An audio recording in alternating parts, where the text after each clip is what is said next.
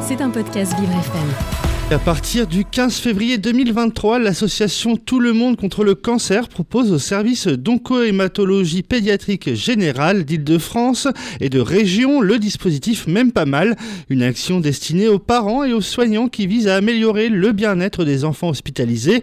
L'oncohématologie, c'est une branche de l'hématologie qui s'intéresse au cancer des cellules du sang et des organes qui les fabriquent, comme les leucémies ou les lymphomes.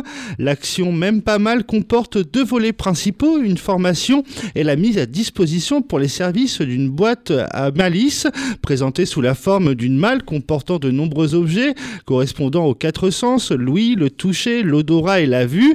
Et ils sont adaptés selon les caractères et les âges de chacun, le tout dans le but de soulager la douleur des enfants hospitalisés. La gestion de la douleur est un défi quotidien pour les parents démunis face à, face à la souffrance de leur enfant et les soignants n'ont parfois pas assez de techniques à disposition eux qui sont pourtant des alliés essentiels dans la gestion de la douleur de l'enfant pour créer un climat rassurant et confortable avant, pendant et après les soins qui leur sont prodigués.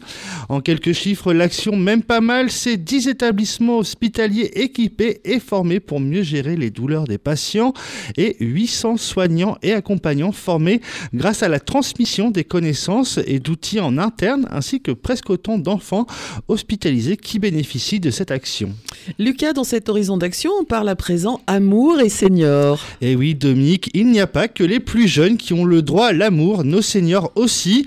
À l'occasion de la Saint-Valentin, Amael, premier collectif français d'aide et de soins à la personne, souhaite créer du lien entre les résidents de ces EHPAD en organisant différentes activités autour de l'amour. Les résidents et résidentes des EHPAD de la Maison de l'Arc et de la Maison des Écureuils de Mulhouse pourront se rencontrer à l'occasion d'une animation s'inspirant du concept de l'émission phare des années 80 et 90, Tournée Manège. Le 13 février prochain, à la Maison de l'Arc, les participants répondront à des questions concoctées en amont par une animatrice. Et comme dans l'émission présentée notamment par Evelyne Leclerc à l'époque, les résidents ne se verront physiquement qu'à la fin du jeu.